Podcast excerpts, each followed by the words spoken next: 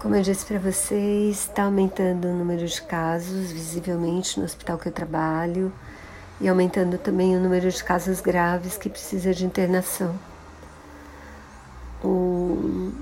Eu vi dois pacientes essa semana que me marcaram.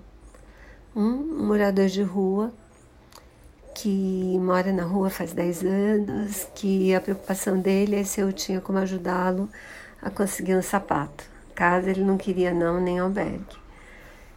E achei que ele ia precisar internar, acabou que não precisou. E ele saiu bem feliz indo conversar lá com a assistente social para ver se conseguia o sapato que ele queria.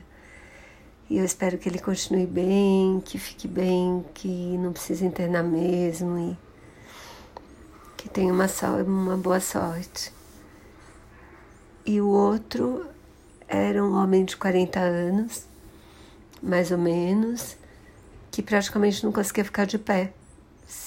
Toda hora que ele podia, ele sentava, ficava no colo da mãe e tinha assim, mais da metade dos dois pulmões comprometidos. E também espero que ele se recupere bem, mas esse certamente ficou internado e espero que corra tudo bem. Pessoas, por favor, fiquem em casa.